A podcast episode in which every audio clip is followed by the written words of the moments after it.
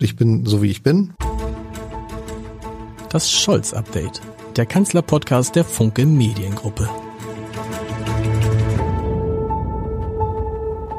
Herzlich willkommen. Mein Name ist Lars Heider und ich habe heute einen Mann zu Gast, der sich Markus Söder mal als Kanzlerkandidat gewünscht hat und im Nachhinein denkt man sich aus CDU-Sicht, da hatte er vielleicht recht, da gab es diesen Podcast noch gar nicht.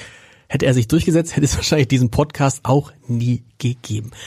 Mein Gast hat sich auch sehr, sehr früh als einer der ersten Friedrich Merz als CDU-Vorsitzenden gewünscht. Auch das ist inzwischen so gekommen und das dürfte für seine weitere politische Karriere zumindest nicht von Nachteil sein, so viel darf man vielleicht sagen. Er gilt als einer der hoffnungsvollen, noch jungen und trotzdem konservativen Gesichter in der CDU für die er unter anderem bei Markus Lanz und bei Maybrit Illner und äh, in vielen anderen Talkshows sitzt und relativ bekannt geworden ist dadurch, auch durch zum Teil klare Worte, klare Thesen. Und er kennt Olaf Scholz gut, denn er ist auch nebenbei sozusagen dem seiner Job als Bundestagsabgeordneter noch Vorsitzender der CDU in Hamburg. Ich freue mich sehr auf Christoph Plus, der heute hier ist, praktisch das Gegenmodell zu Kevin Kühnert, der vor einer Woche hier war. Kevin Kühnert, lieber Christoph, hat gesagt, dass er schon jetzt an die Wahl 2025 denkt und alles, was in der SPD passiert,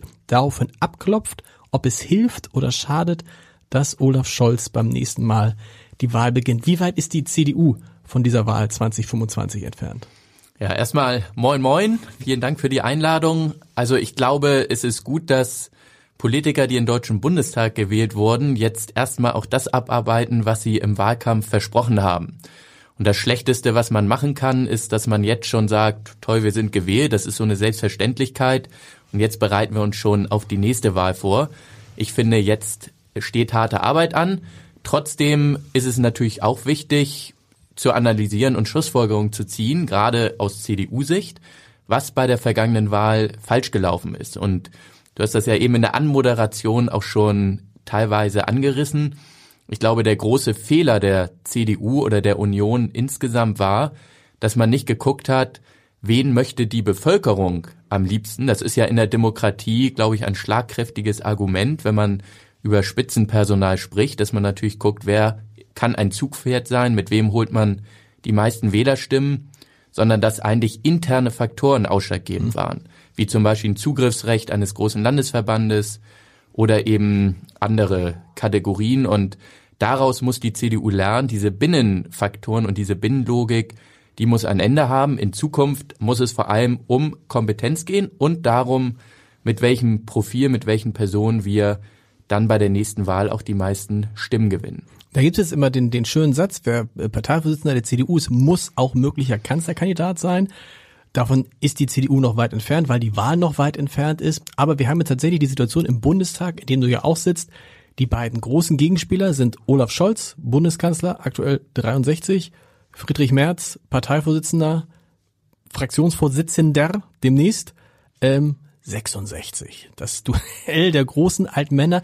Was macht das mit so einem Bundestag, der so jung ist wie nie zuvor? Was macht das mit dir, wenn du denkst, okay, die Zukunft dieses Landes liegt bei, in den Händen von zwei Männern. Der eine wird Mitte 60, der andere Anfang 70 sein bei der nächsten Wahl.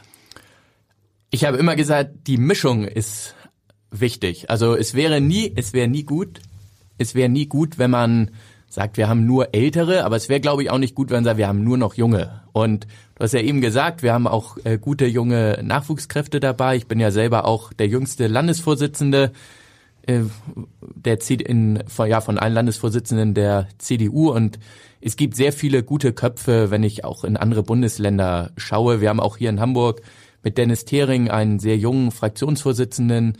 Also ich glaube, die Mischung, die wir als CDU haben, die ist genau richtig und deswegen sind wir da auch für die nächsten Jahre sehr gut aufgestellt. Am Ende würde ich es aber eher auch wie Otto Rehagel sehen. Der hat ja mal gesagt, er kennt keine jungen oder alten Spieler, sondern er kennt nur gute Spieler und darauf kommt es an. Also es bringt uns nichts, wenn wir jetzt schwache Junge aufstellen, aber es bringt uns genauso wenig, wenn wir schwache Alte aufstellen. Zumindest wir als CDU haben mit Friedrich Merz einen richtig leistungsstarken. Aber was auffällig war, wir sprechen gleich, weil es ja der Scholz-Podcast ist über Olaf Scholz und über die Regierung. Was schon auffällig war, ist, es gibt ja gute junge, auch etwas, Leute, die noch etwas älter sind als du, Daniel Günther zum Beispiel, die aber in diesem Prozess interessanterweise gar keine Rolle mehr spielten. Wo, wo, was, wo waren diese, diese, diese mittelalten CDU-Politiker, die schon Erfahrung haben? Warum haben die sich in diesen Erneuerungsprozess der CDU bisher kaum ein, äh, einbinden lassen? Das sehe ich etwas anders. Also nimm mal das Beispiel Carsten Linnemann, einer unserer Top-Leute, auch ja vielleicht noch mit dem Label Hoffnungsträger mhm. versehen. In der Politik ist man ja im Alter von Anfang, Mitte 40 auf jeden Fall noch jung oder sehr jung. Und der ist jetzt stellvertretender Parteivorsitzender geworden und wird vor allem das neue Grundsatzprogramm federführend gestalten und verantworten.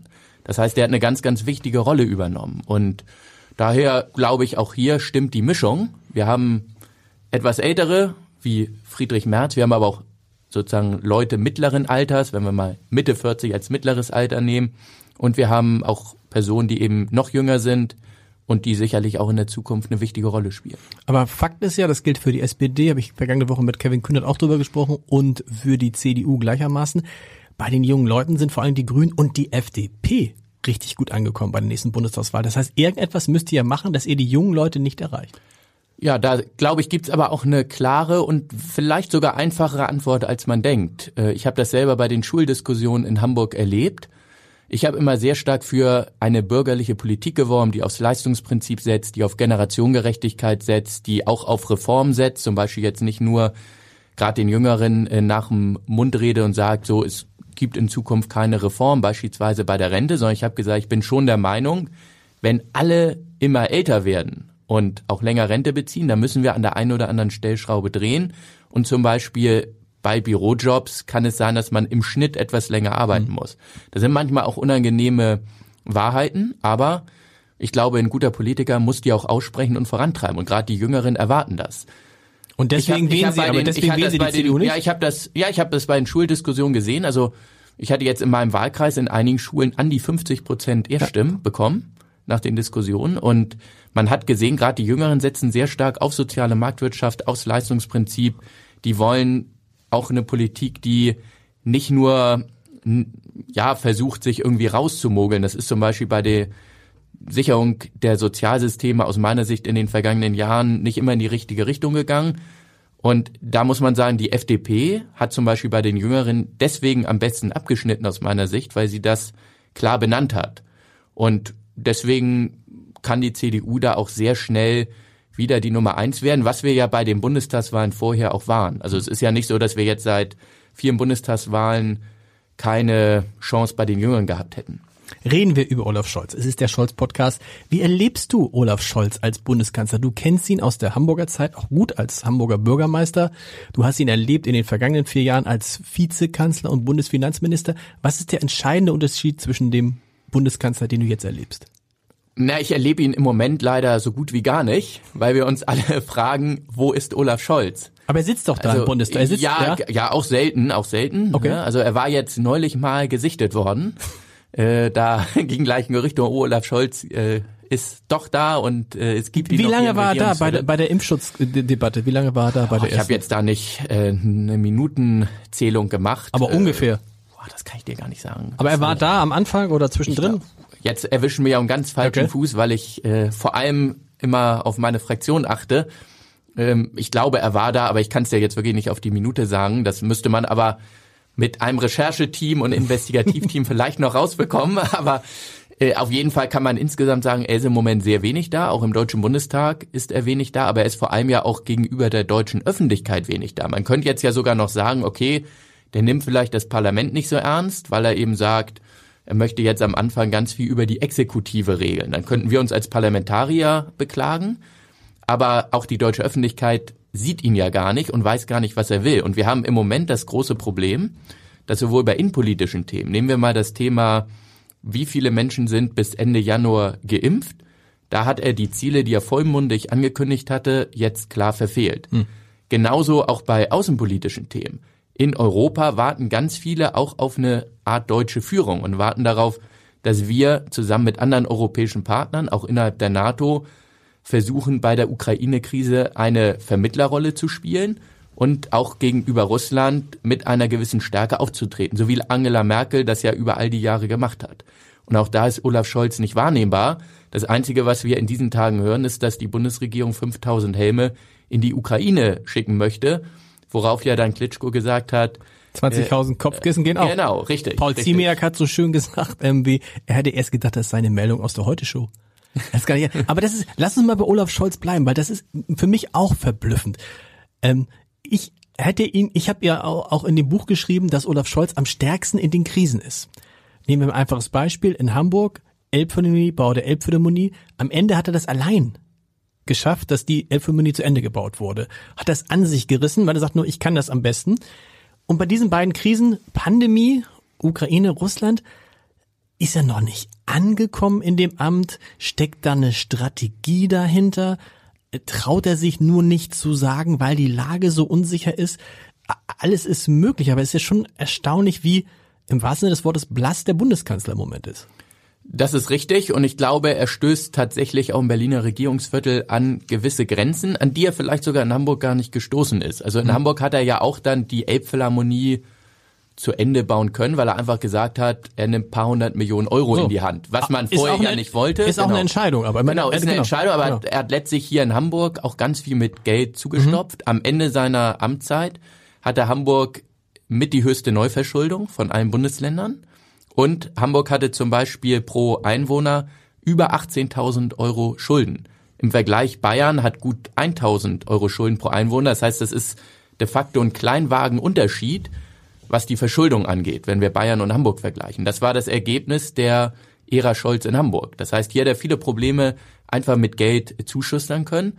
Und das funktioniert natürlich gerade bei so außenpolitischen Krisen überhaupt nicht. Da wird Leadership erwartet, da wird erwartet, dass man ein Konzept hat. Und da kann man nicht einfach sagen, ja, man kauft jetzt 5000 Helme und damit ist das Thema erledigt.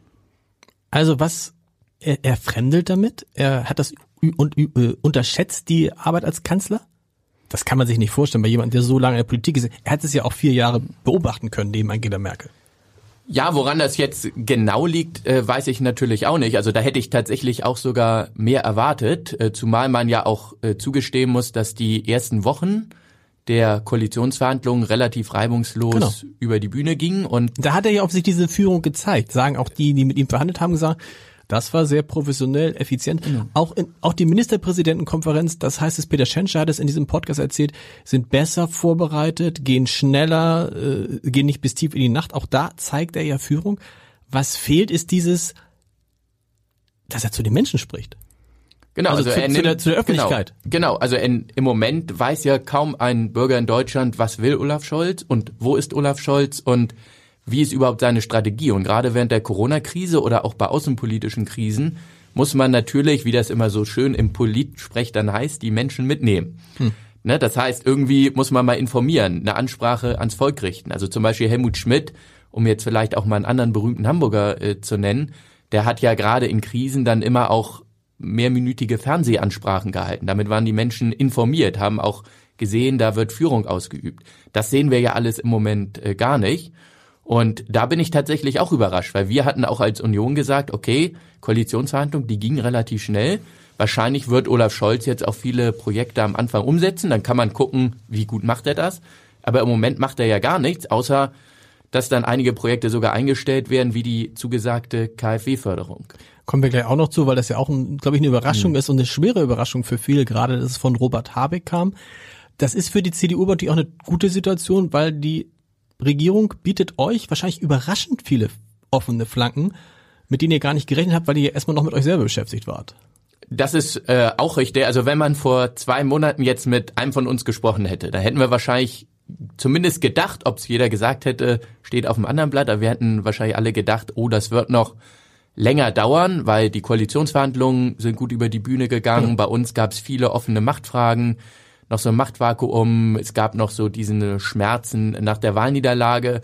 Und da bin ich bei uns jetzt wirklich sehr positiv überrascht, wie schnell diese offenen Führungsfragen geklärt wurden. Friedrich Merz jetzt klar äh, die Nummer eins ist und gleichzeitig auch die Regierung schwächelt.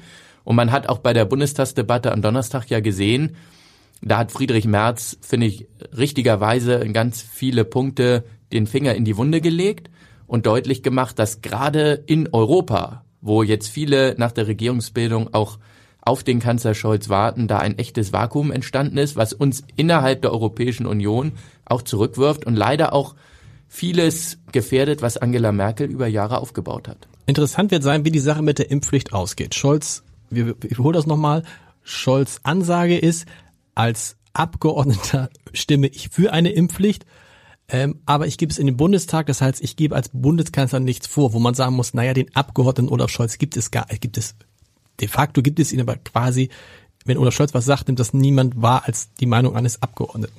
Wie wird das ausgehen? Ist es vielleicht nicht auch clever, weil am Ende wird eine Impfpflicht kommen und Olaf Scholz wird sagen, haha, habe ich ja immer gesagt. Ich bin gar nicht sicher, ob eine Impfpflicht kommen wird und die Frage ist ja auch, welche Impfpflicht, weil genau. es gibt ja auch unterschiedliche Modelle und Scholz ist für eine Impfpflicht für alle, muss man sagen. Ne? Genau, genau. Ich finde, so habe ich ihn zumindest so verstanden. versteht man ihn, ne? genau. Er hat ja immer da auch nicht ganz klare Ansagen gemacht, aber so hat man ihn verstanden. Und ob diese Impfpflicht für alle kommt, da würde ich im Moment ein paar Fragezeichen mhm. dran machen. Aber auch hier kann man sehen, also es wird doch von der Regierung erwartet, auch zu Recht erwartet, dass sie bei solch zentralen Fragen für unser Land auch eigene Vorschläge entwickelt und nicht nur sagt, sie lehnt sich zurück, der Deutsche Bundestag soll mal machen und wenn der Deutsche Bundestag fertig ist, dann nehmen wir das Ergebnis zur Kenntnis. So eine Regierung muss führen, muss lenken. Daher heißt es ja auch Regierung. Aber das ist ja, das ist interessant aus Sicht eines Bundestagsabgeordneten. Eigentlich ist es doch toll, wenn man sagt, da gibt die Regierung das nicht vor. Weil in dem Moment, wo die Regierung etwas vorgeben würde, müsste ja die Regierungsmehrheit im Bundestag dafür stimmen. Sonst gäbe es ja einen veritablen Koalitionskrise. aber es gibt ja auch das äh, Strucksche Gesetz, wie es so schön heißt. Das heißt, es kommt kein Gesetz so aus dem Bundestag, wie es hineingegangen ist.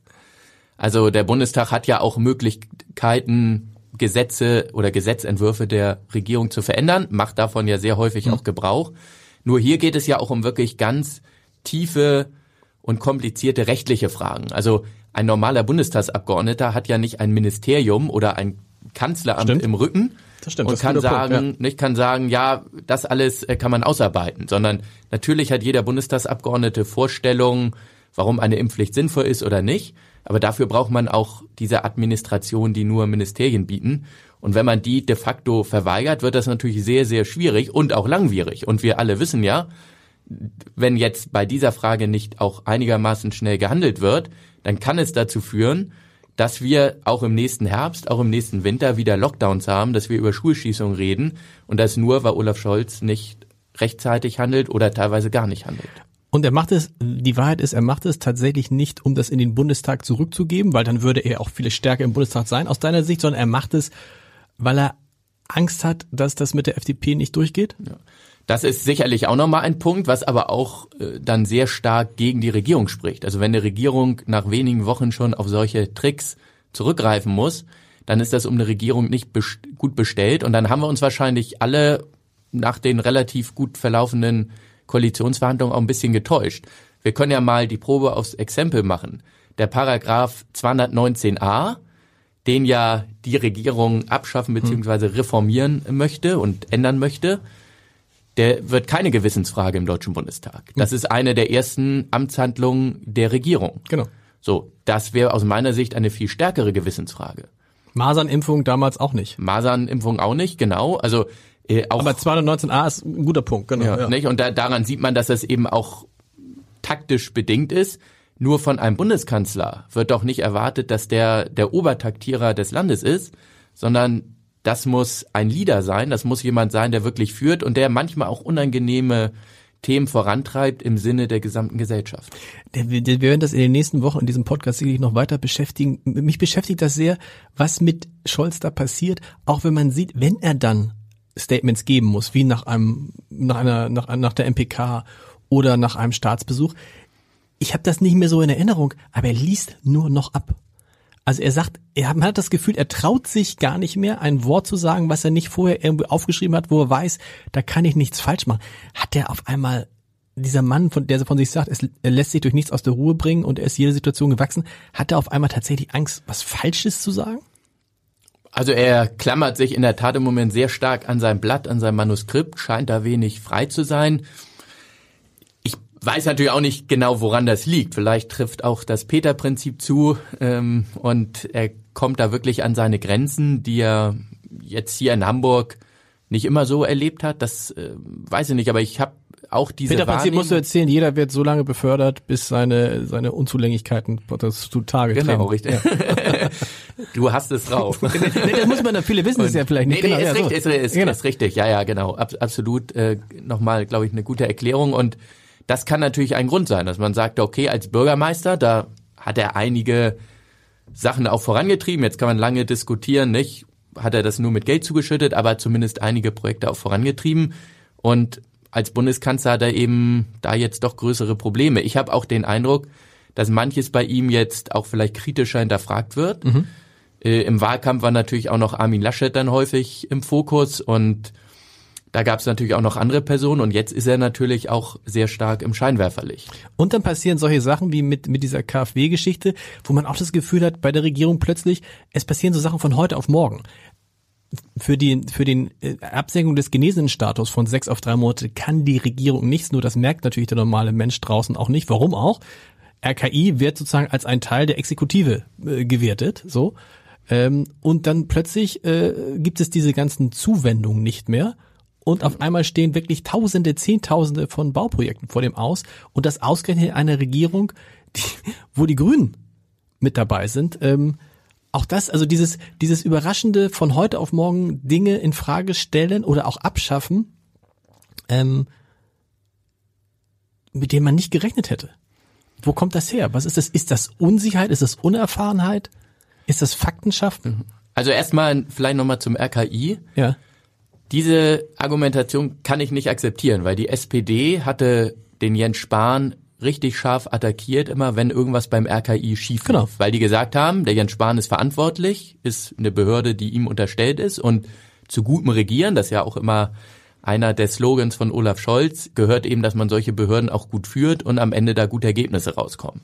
Wenn jetzt so etwas passiert wie beim Status eines Genesenen oder genesenen Status, dann ist natürlich auch der Karl Lauterbach dafür verantwortlich, so beziehungsweise die Bundesregierung, die Olaf Scholz anführt. Ja. Also da muss sich dann die SPD und muss sich Olaf Scholz auch an den Maßstäben messen lassen, die er selber für Jens Spahn angelegt das hat. Das meinte ich, also das sozusagen. Ne, das und er hat ja damals auch einen Fragenkatalog federführend verantwortet, den auch äh, pressewirksam in die Öffentlichkeit gebracht. Du erinnerst dich vielleicht, mhm. das war, ich glaube, vom guten Jahr ungefähr oder im knappen Jahr und hat genau Fragen auch gestellt an Jens Spahn und teilweise zu irgendwelchen Unzulänglichkeiten am RKI. So, das, das ist das eine, deswegen muss er dafür dann auch Verantwortung tragen. Und das andere ist natürlich äh, das, was jetzt mit äh, der KfW-Förderung passiert ist, dass man nicht Subvention oder Förderung ewig laufen lässt. Äh, da habt ihr die CDU immer an eurer Seite, mhm. weil wir natürlich auch immer gucken, dass Gelder sinnvoll ausgegeben werden und wir nicht irgendwelche Dauersubventionierungen haben, die irgendwann gar nicht mehr sinnvoll sind. Aber wenn man den Leuten das zugesagt hat und viele damit auch ihren Hausbau geplant, geplant haben, haben große Projekte, haben. genau. Große Projekte, alles abgestimmt, häufig sowieso relativ knapp kalkuliert bei den aktuellen Bau- und äh, Wohnungspreisen. Und dann sagt man innerhalb von wenigen Stunden, diese Förderung, die gibt es nicht mehr. Vielen Dank, dass ihr kalkuliert habt. Ihr guckt jetzt aber in die Röhre. Ja. Da hat man wirklich den Traum von den eigenen Wänden von vielen Menschen platzen lassen. Und das zerstört natürlich auch Vertrauen in die Politik. Und zeitgleich natürlich steht da ja ohne Frage in den nächsten drei Jahren bis 2025 eine Vielzahl von Maßnahmen, die auf Hausbesitzer und damit letztendlich auf alle, also auf die, die, die zur Miete wohnen, kommt das dann auch zu, allerdings durch irgendwelche Umlagen und durch erhöhten Mieten, dadurch, dass die, dass die Bundesregierung gerade von Hausbesitzern sehr viel erwartet, also sehr viel in Sachen Modernisierung, sehr viel Umstellen in, in Sachen äh, Energie und so, aber als erstes erstmal die Förderung streicht. Das Signal ist natürlich auch verheerend, ne? wenn man sagt, eigentlich müsste klimaneutrales, klimafreundliches Bauen ganz oben auf der Agenda einer Bundesregierung stehen, zumal wir alle wissen, gerade im Bereich der Gebäude, des Gebäudeheizens, ne, der Wärmedämmung im Bereich Wohnen, da haben wir sehr stark zu kämpfen, die CO2-Ziele zu mhm. erreichen. Und da haben wir noch ein extremes Potenzial, was es zu heben gilt. Und das ist natürlich auch ein Symbol und ein Signal, was viele andere Menschen im Land wahrnehmen und was aus meiner Sicht in die falsche Richtung geht. Auch da, Robert Habeck, wieder ein Problem der Kommunikation auch? Ja, ist Kommunikation und tatsächlich auch politisches Handwerk. Klar, also das eine ist, okay, man, genau. muss, man muss ja jetzt sehen, also der Christian Lindner hat ja jetzt am Wochenende gesagt, liebe Leute, ich versuche als Finanzminister das wieder gerade zu biegen Hm. und hinzubekommen, jetzt gibt's irgendwo eine neue Förderung. Aber das ist wirklich dann schlechtes politisches Handwerk und da weiß die eine Hand nicht, was die andere will. Normal muss eine Bundesregierung doch sich intern abstimmen und dann, wenn man so eine Entscheidung trifft, sagen, ja, diese Förderung wird eingestellt, aber wir haben im Gegenzug diese neue Förderung Genau. und alle, die mit der anderen geplant haben, die können auch darauf zugreifen. Dann wäre wahrscheinlich die Entrüstung auch deutlich geringer ausgefallen und dann hätte man auch gesehen, da gibt es einen Plan. Aber wenn man erst ganz viele im Land gegen sich aufbringt, um dann paar Tage später zu sagen, ja, ich habe jetzt doch noch mal irgendwie Gelder gefunden bei mir im Finanzministerium, die wir jetzt äh, für einen Fördertopf verwenden können für klimafreundliches Bauen, dann wirkt das einfach so, als ob man immer den Themen hinterherrennt und eben nicht genau weiß, was auch andere Ministerien machen. Und das ist eben das Gegenteil von gutem Regieren. Das ist tatsächlich das, das, das, was Olaf Scholz sich ja immer zu gut gehalten hat. Ich regiere ordentlich. Das fehlt gerade im Moment, weil er auch mit, also weil seine eigene Rolle werden wir sehen, woran es liegt. Vielleicht gibt es einen, einen ganz anderen Grund, den wir gerade alle nicht verstehen. Vielleicht weiß er auch nur Dinge, äh, weiß er, alles wird gut. Kann ja sein. Aber hängt das damit zusammen, dass das ordentlich regieren und deshalb nicht funktioniert, weil da eben viele dabei sind, die noch nie regiert haben? Lindner, Baerbock, Wissing. Wissing hat ein bisschen regiert auf Landesebene. Ja, das sind ja nicht alles äh, politische Amateure. Nein. Äh, ich glaube, das große Problem liegt tatsächlich im Moment an der Spitze.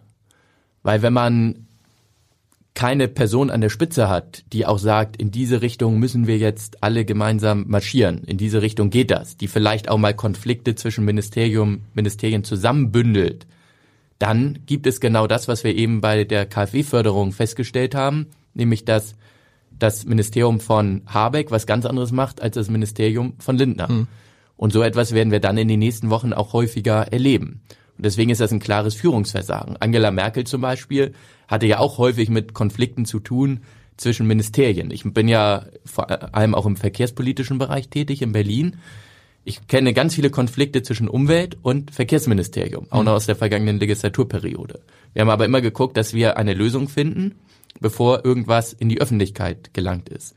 Und das findet im Moment nicht statt. Und deswegen kann man nur sagen, ich glaube, Olaf Scholz kann sich nicht weiter verstecken, sondern muss sich zeigen innerhalb der Regierung, innerhalb des Deutschen Bundestages, aber auch vor allem gegenüber der deutschen Öffentlichkeit.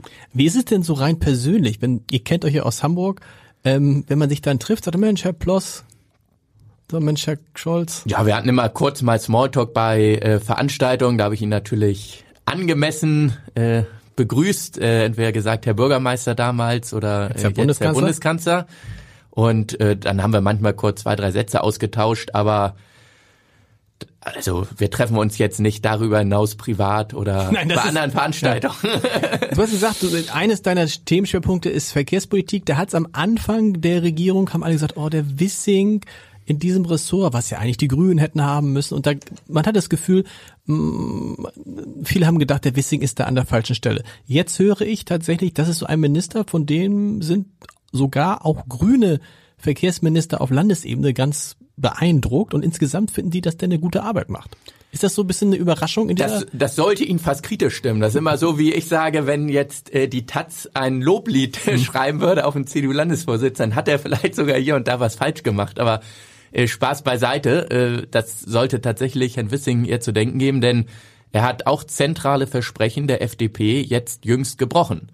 Äh, ich nenne nenn mal ein Beispiel. Er hatte im Wahlkampf sehr dafür geworben, dass nicht der Staat darüber entscheidet, welche klimafreundlichen Technologien zum Einsatz kommen, sondern dass Verbraucher, das Unternehmen, das in der sozialen Marktwirtschaft viele Akteure, die nicht der Staat sind, darüber entscheiden. Also ob man zum Beispiel auf Wasserstoff setzt, ob man auf Batterie setzt oder ob man auf klimaneutrale Kraftstoffe wie E-Fuels setzt, die nicht mehr auf Öl basieren, sondern auf Strom. Jetzt hat er gesagt, eigentlich ist das Thema doch durch und er möchte im Pkw-Bereich nur noch auf Batterieautos setzen. Batterieautos werden sicherlich eine wichtige Rolle spielen. Aber warum soll denn der Staat von oben vorschreiben, auf welchem Wege man die CO2-Ziele erreicht, wenn es gerade hier auch bei uns in Hamburg viele Mittelständler gibt, die eigentlich klimaneutrale Kraftstoffe herstellen können, herstellen wollen und auch sagen, wir können einen Beitrag dafür leisten, dass wir die Klimaschutzziele erreichen. Warum soll man denn als Staat verbieten, dass wasserstoffbetriebene Pkw zum Einsatz kommen? Das ist genau das Gegenteil dessen, was übrigens noch im Koalitionsvertrag steht. Und deswegen hat Wissing sehr viele, glaube ich, im bürgerlichen Milieu in Deutschland enttäuscht. Aber er kann sich sicherlich über ein Lob freuen von vielen Grünen. Enttäuscht wart ihr auch in der CDU-CSU-Fraktion, weil die Regierung etwas getan hat, was bis dahin, glaube ich, ungewöhnlich war. Sie hat die Sitzordnung geändert im Bundestag. Das heißt, ihr sitzt jetzt direkt neben der AfD. Ja, also es gibt natürlich angenehmere Sitzpartner, ja. aber aber war das denn? Es wirkte so, dass, ja. dass ihr richtig angefressen wart da als, äh, als also ich CDU, kann, CSU ich, ich kann ja mal, ich kann, ich kann mal eins sagen. Wir sprechen ja hier in deinem Podcast immer sehr offen. Ja. Äh, ich fand diese Debatte ehrlicherweise lächerlich und okay. äh, auch während der Corona-Krise überhaupt nicht angemessen, weil sie den Eindruck erweckt hat, im Deutschen Bundestag beschäftigt, beschäftigt man sich während der vielleicht größten Krise unseres Landes mit Themen, wer sitzt wo. Und mhm. hat da irgendwie einen äh, Streit wie früher in der Grundschule. Deswegen fand ich den Vorstoß damals von der SPD, den Grünen und auch der FDP unangemessen, weil es gibt genügend Probleme, wir haben ja auch schon über ein paar gesprochen, die man vielleicht als erstes hätte anpacken sollen. Ich bin jetzt aber auf der Straße hier in Hamburg und habe ja wirklich auch mit vielen Leuten jeden Tag zu tun, noch nie auf dieses Thema angesprochen worden. Also ich glaube, den normalen Hamburger interessiert ganzen, nicht niemand in Deutschland andere Themen. Ne? Genau. Den interessieren Themen wie Wann wird der öffentliche Nahverkehr ausgebaut? Wie sauber ist die Stadt? Wann ist die Pandemie Wann zu Ende? Wann ist die Pandemie zu Ende? Ne? Wie geht die Digitalisierung voran? Äh, welches Auto soll ich mir kaufen, Batterieauto oder geht Herr Wissing vielleicht doch noch auf einen technologieoffenen Kurs und ich kann auch über andere Modelle nachdenken. Mhm. Das sind die Fragen, die sich die Menschen stellen. Deswegen habe ich das persönlich dann auch nicht weiter groß thematisiert. Wie hat sich denn das Verhältnis zwischen CDU und FDP verändert, dadurch, dass die FDP jetzt ja nach, ja, das ist irre lange her, ne, dass die FDP mit der SPD zusammen, das, der letzte war Helmut Schmidt. Das stimmt, das ist für uns natürlich auch ein Einschnitt und man kann das vielleicht sogar auch als historische äh, Zäsur begreifen. Mhm.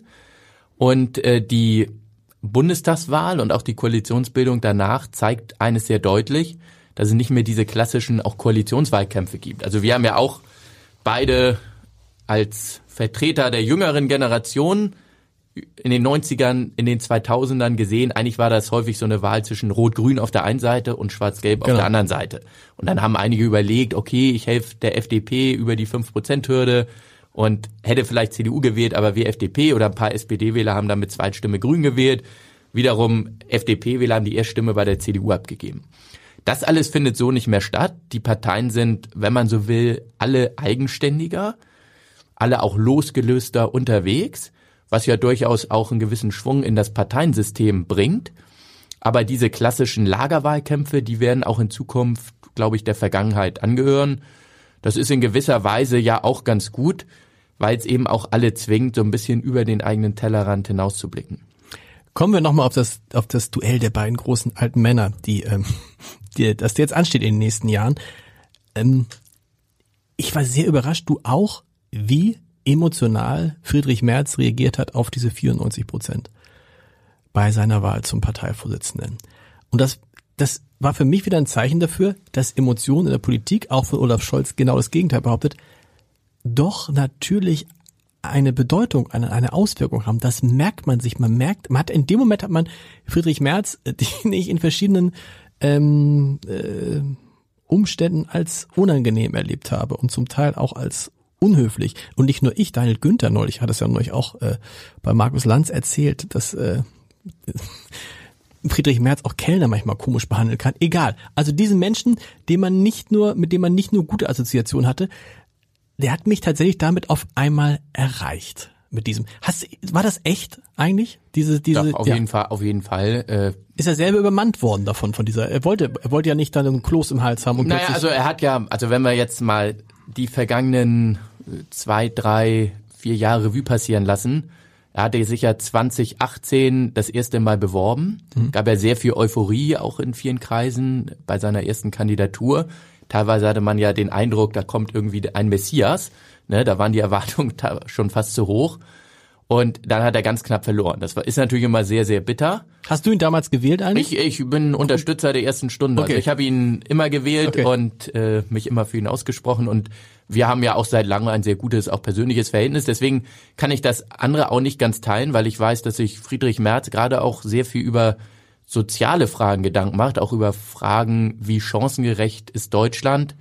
Äh, Das ist jetzt keiner, der nur irgendwie, Anführungszeichen, ein Kapitalist ist oder Aber er ist kein, Symp- er ist, ist kein Sympathieträger. Er das, ist, ja, ich, ich kenne ihn ja wirklich auch ganz gut. Also er kann unglaublich charmant sein, witzig, hat dann auch häufig so ein spitzbübisches Lächeln, spitzbübischen Charme. Also ich würde das nicht unterstreichen, auf keinen Fall. Also ich kenne ihn da auch anders und weiß auch, dass er zu vielen anderen Menschen äh, so ist. Deswegen würde ich auch nicht unterstreichen, ich habe jetzt diese Landsendung nicht gesehen, äh, dass er irgendwie viele Leute von oben herab äh, blöd das, behandelt. hat, das hat der Günther. Der Günther hat es erzählt, dass die halt essen waren und er fand halt, die waren essen in einem Kieler Restaurant. Das heißt, der Günther hat das gar nicht erzählt. Daniel Günther, sondern Markus Lanz hat zitiert aus dem Manager-Magazin, die wiederum Daniel Günther zitiert haben. Aber er sagte, so war es. Sie waren in einem Restaurant in Kiel essen und ähm, Friedrich Merz hätte die ganze Zeit die Sonnenbrille aufbehalten und Friedrich Merz sei ein bisschen unhöflich zu den Kellnern gewesen und das sei ihm Daniel Günther relativ unangenehm gewesen. Und das ist so eine Geschichte, da könnte man jetzt mehrere erzählen von Friedrich Merz. Also ich, ich kann jetzt ja nur von mir sprechen. Ich war ja auch mit Friedrich Merz schon essen und kenne ihn wirklich äh, auch ganz gut und habe ihn nie so erlebt, sondern er hat wirklich auch eine sehr soziale Ader, die tatsächlich wahrscheinlich in den vergangenen Jahren nicht so zum Vorschein gekommen ist. Das, glaube ich, kann man zugeben. Äh, Und da ist er manchmal aus meiner Sicht auch falsch abgestempelt worden. Aber er hat zum Beispiel, das wissen ja auch viele gar nicht, mit seiner Frau zusammen auch eine Stiftung gegründet, die sich um äh, Kinder bemüht, die in schwierigen Verhältnissen aufwachsen und denen Aufstiegsmöglichkeiten verschaffen soll. Ne, sowas weiß wahrscheinlich kaum jemand. Also deswegen, er hat auch sehr viele andere Züge und ihm wurde ja immer untersagt und ich glaube, das hat ihn auch schon getroffen, dass er dann nur den Parteivorsitz will, weil er dann Bundeskanzler werden möchte. Also so eine Art Mittel zum Zweck. Und das war auch nie der Fall. Und deswegen hat ihn, glaube ich, dann auch dieses Ergebnis beim dritten Versuch dann auch so ein bisschen übermannt und emotional berührt, äh, weil da auch deutlich wurde, okay, die Leute, die ihm vielleicht vorher beim ersten und zweiten Versuch nicht vertraut haben, die vertrauen ihm jetzt und er hat die auch überzeugen können. Und das war auch für ihn natürlich was sehr, sehr Schönes. Und ich glaube, es ist auch ganz schön, dass man da seine menschliche Seite mal gesehen Mal hat. gesehen hat, genau. Die man vielleicht, die, die man ja oft bei Olaf Scholz vermisst, wo man denkt, er hat sie ja auch, weiß man. Die Frage ist jetzt natürlich, wenn die beiden aufeinandertreffen, das ist schon aufgefallen, als das erste Mal Ralf Brinkhaus auf Olaf Scholz äh, im Bundestag ans Rednerpult kam. Olaf Scholz, wie gesagt, hing an seinem Manuskript und las es quasi vor. Ralf Brinkhaus, der dann als Oppositionsführer darauf äh, antworten konnte, kam ans Pult und hatte gar kein Papier. Du erinnerst dich, das war, glaube ich, die erste, was die erste Regierungserklärung von Scholz, Ja. ich glaube, ne, hatte gar kein Papier und hat dann frei gesprochen, wie ich fand, eine gute Rede. Was ich fragen will, ist, dieses äh, März gilt immer noch, wobei ich finde, dass das nachgelassen hat, aber er gilt immer noch als ein historisch sehr, sehr guter Politiker, gerade im Verhältnis zu Scholz. Ist das jetzt sozusagen der großen Punkt, den er hat, dass er ihn sozusagen in der Kommunikation stellen kann und eben zeigen kann, guck mal, ich kann zumindest kommunikativ, bin ich viel besser als der Kanzler? Also hat ja am Donnerstag auch Olaf Scholz teilweise richtig gut ausgekontert und gestellt. Da hat er ja seine erste große Rede auch im Bundestag äh, gehalten nach seiner Wahl zum Parteivorsitzenden. Und da hat er gezeigt, dass er Olaf Scholz stellen kann. Er hat auf viele Punkte abgehoben, zum Beispiel, dass Olaf Scholz im Moment keine Führung in Europa zeigt, keine Führung in Deutschland zeigt, dass er nicht weiß, wie sieht jetzt im Moment die verteidigungspolitische Leitlinie aus? Also möchte man die Ukraine mit Waffen unterstützen oder nicht?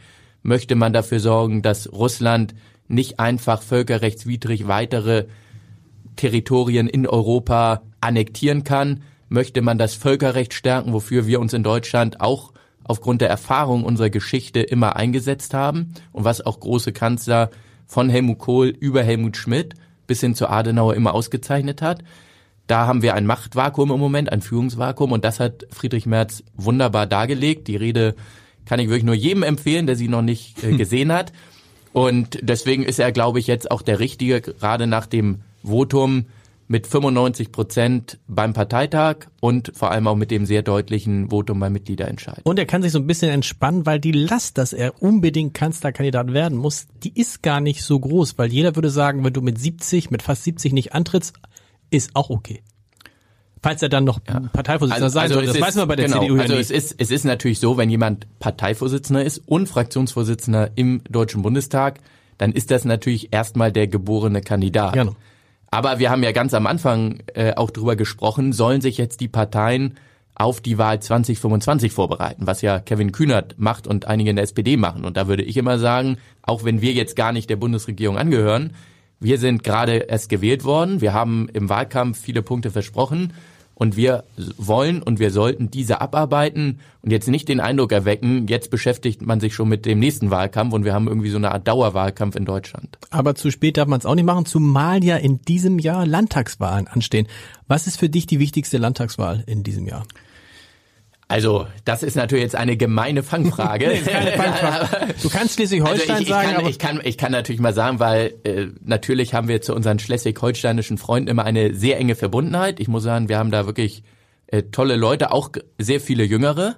Ne? Tobias von der Heide, Lukas Kilian, Birte Glissmann, um äh, ein paar Namen zu nennen, die auch die nächste Generation dann nach Daniel Günther verkörpern ja. werden und die äh, zeigen, dass da auch sehr viel gute Leute nachkommen.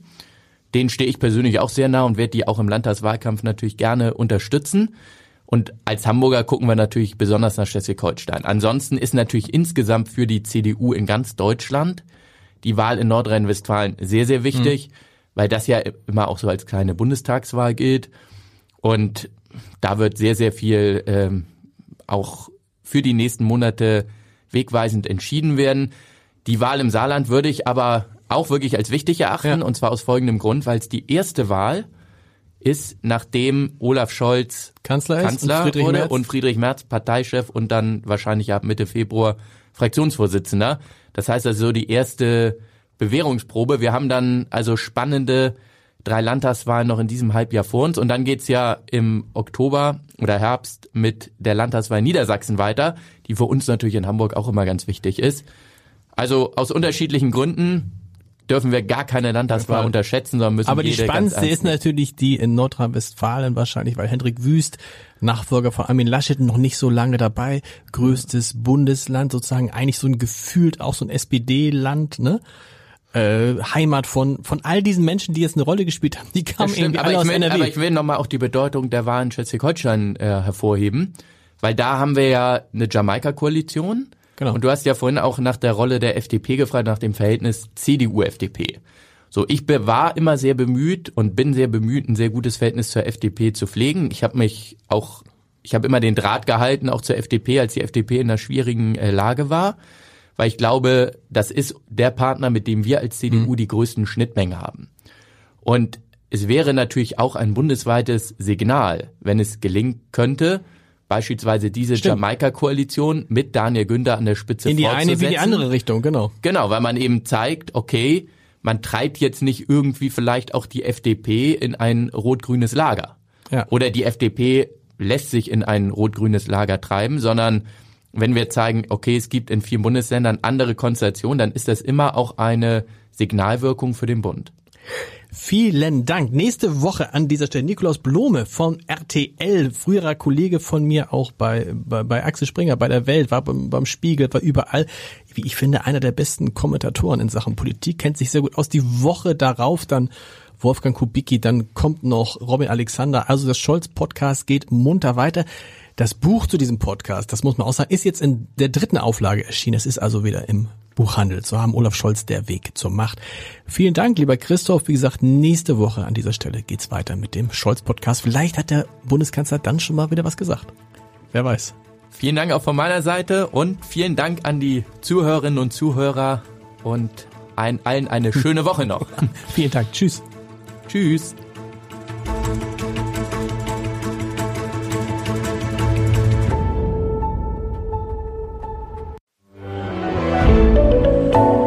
Podcast von Funke.